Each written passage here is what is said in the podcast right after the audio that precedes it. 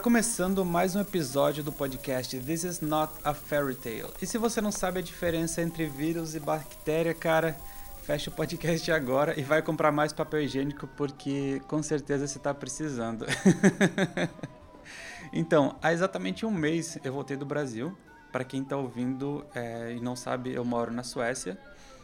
É, no meio dessa maluquice inteira do coronga e assim que eu cheguei, imediatamente eu já me coloquei em quarentena voluntária, porque eu passei por quatro aeroportos e vários voos, enfim, eu convivi nesses, nessas 20 horas com gente do mundo inteiro e com centenas de pessoas, se não milhares. Então eu podia ser um, um grande risco para a população sueca assim que eu, que eu cheguei. Eu poderia ter trazido a doença se eu, se eu trouxe ou não trouxe, enfim, não tive sintoma nenhum.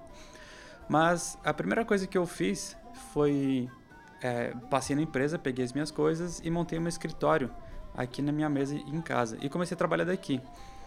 E vou dizer que com certeza quem está ouvindo e está passando pelo pela novidade de, do home office, vai concordar comigo que, que acostumar com a rotina nova é muito difícil. Mas os boletos falam mais alto, né, cara? Só um pouquinho que eu vou entrar na vibe do, da introdução do podcast.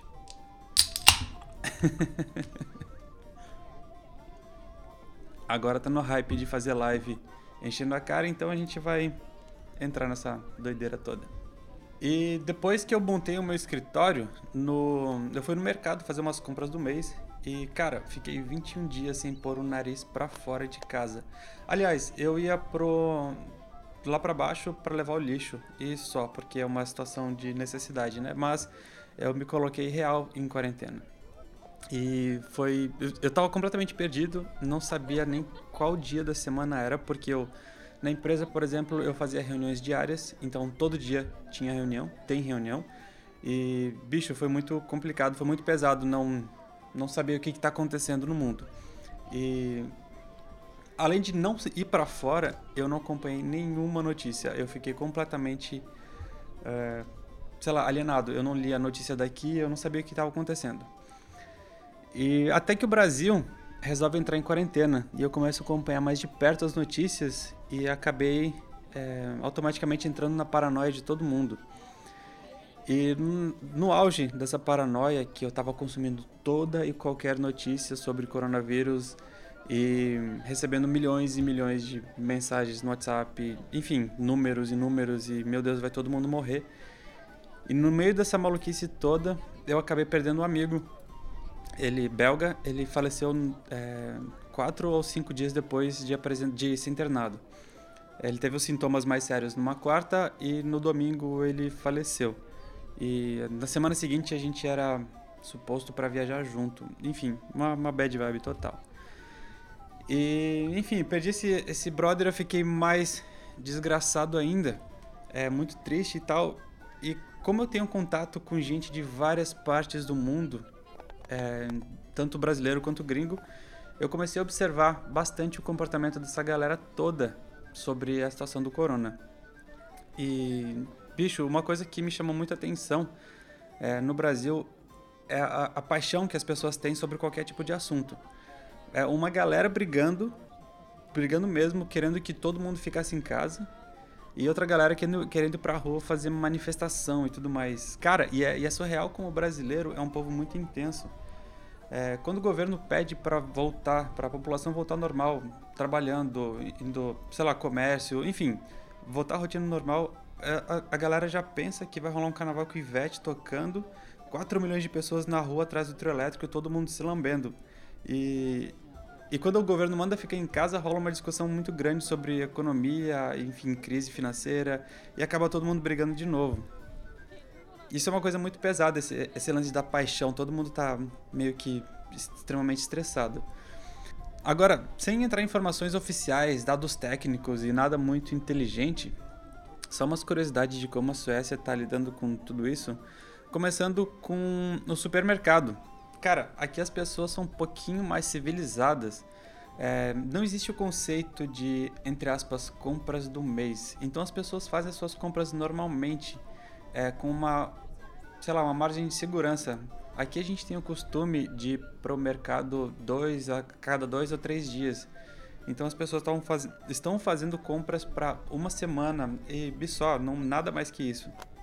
Ninguém sai enlouquecido comprando tudo e mais um pouco para fazer estoque e colocar dentro de um bunker. A minha academia, por exemplo, ela está funcionando normalmente, mas todo mundo se conscientizou que uma pessoa é capaz de ajudar a comunidade da, da academia inteira. Então a gente não divide os materiais durante o treino, a gente separa o nosso material, a gente higieniza todo o material e área de treino depois do, do, do treino, guarda tudo bonitinho, tudo é, higienizado com os produtos autorizados pelo, pelo governo. Então, isso faz com que a gente previna bastante a, a proliferação dessa desgraceira aí. E a minha empresa está incentivando os funcionários a trabalharem de casa. Ela não está obrigando ninguém. É, muita gente continua indo para a empresa normalmente. Inclusive ontem eu tive que passar lá. Mas tá, a galera que tem condição e que está disposta a trabalhar de casa está trabalhando. Mas o estacionamento, por exemplo, do, do prédio que eu trabalho tinha carros. Então as coisas estão acontecendo normalmente. E ultimamente os dias aqui na Suécia foram lindos, cara. É, dias ensolarados com calor de até 15 graus. E para quem veio do inverno agora, isso é muito louco. Então, é, poder sair de casa de bermuda é uma realização muito grande. Primeira vez que eu saí de casa de bermuda nessa temporada foi agora, essa semana. Então, os parques e ruas estão cheios de gente passeando e quase todos sem máscara. Tem uma outra pessoa com máscara, com luva, mas a galera tá agindo realmente normalmente. É, o que acontece, o porquê disso, é que a Suécia já vive com distanciamento social desde sempre. As pessoas praticamente nem se cumprimentam direito, que dirá se encostarem, né?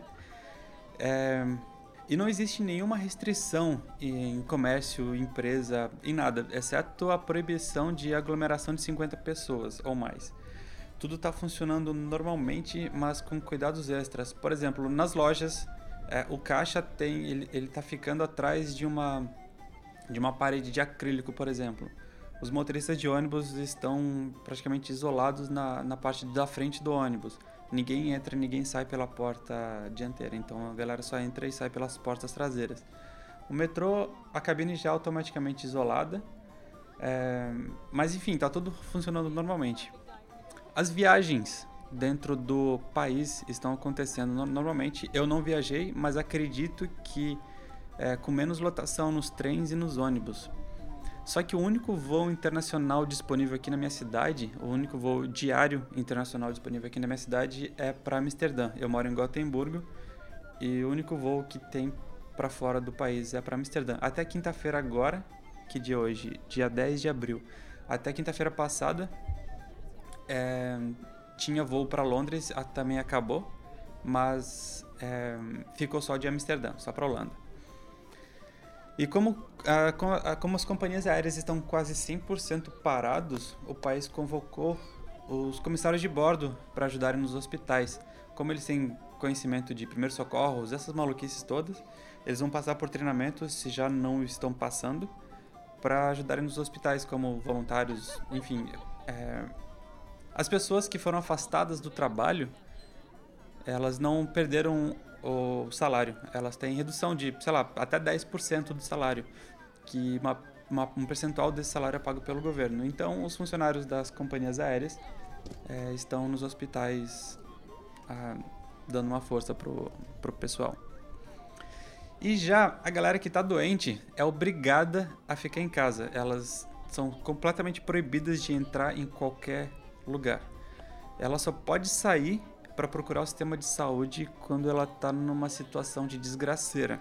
Ou seja, tem uma lista de sintomas que a pessoa tem e quando ela cumpre todos os pré-requisitos é, da doença, ela precisa mesmo de, de, de, cuidados médicos, então ela pode procurar o sistema de saúde, que é basicamente ligar para o número e ninguém vem te buscar em casa.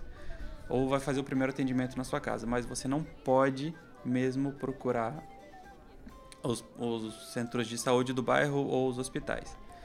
Talvez seja por isso que a relação de vítimas fatais e infectados aqui seja muito desproporcional ao restante dos países com tamanho parecido. Por exemplo, se você for ver a, a quantidade de, de, infectados registrados aqui no país e a, e a, quantidade de vítimas fatais é muito, muito mais próximo do que os outros. É, justamente porque a galera não está sendo testada. A galera só acha que está com, com sintomas, ela não sai de casa, ela fica enclausurada, é, tom, tomando os cuidados né, necessários. E, enfim, se ela não melhorar, ela precisar de ajuda médica, aí sim ela vai entrar em contato com o sistema de saúde. Enfim, esse episódio foi super rápido, só para passar uma visão do que está acontecendo aqui, sem ter que acompanhar noticiário chato ou esse monte de site enorme que está tendo com muita informação. Fiquem bem, mantenham-se saudáveis, mentalmente ativos e, por favor, lavem suas mãos.